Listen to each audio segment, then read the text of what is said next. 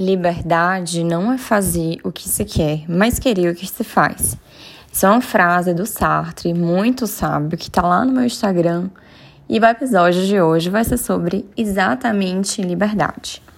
Diariamente, você pode ser exposto a cobranças e demandas externas que te invadem, tomam conta de você.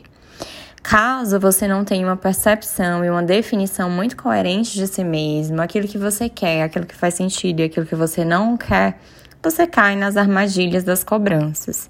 E você mesmo acaba virando o seu eu julgador, a sua voz interna crítica e autocobradora. É fato que a gente não escolhe livremente o que a gente faz. As escolhas elas são feitas dentro de um espectro limitado de possibilidades. Não dá para se ter tudo. Talvez esta seja a principal renúncia necessária para agir e você se relacionar com aquilo que você faz. Enquanto você fica discutindo com o mundo como você gostaria, a gente tem a realidade que é de fato. E inconscientemente se alimenta a ilusão de não ter que renunciar a nada. Somado a isso, Vivemos em uma sociedade com diferentes discursos, mais cheias de discursos prontos.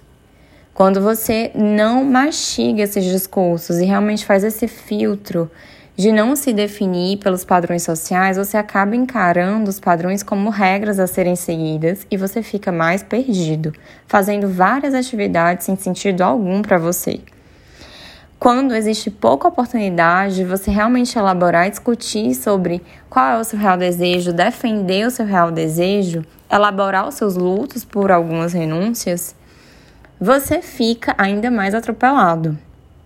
Se liberte de tentar se encaixar na forma do outro, de agradar a todos, de ser bem visto, bem falado. Foque nas suas decisões e viva Naturalmente vão ter pessoas que serão contra você, naturalmente terão pessoas que vão te apoiar, mas tudo bem. Lembrar da sua verdade é essencial. Toda atividade que você resiste a fazer fica muito pesado e não dá para sustentar uma escolha durante muito tempo se essa escolha ela não é por um motivo próprio genuíno.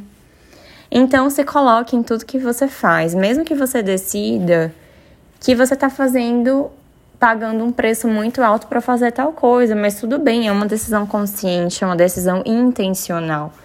Você tá sabendo aonde que isso vai te levar no futuro? Aonde que isso vai te levar daqui a três anos, cinco anos? Por que que você está fazendo isso? Foi por decisões reais, decisões realmente conscientes. Procure identificar o que, que é importante para você.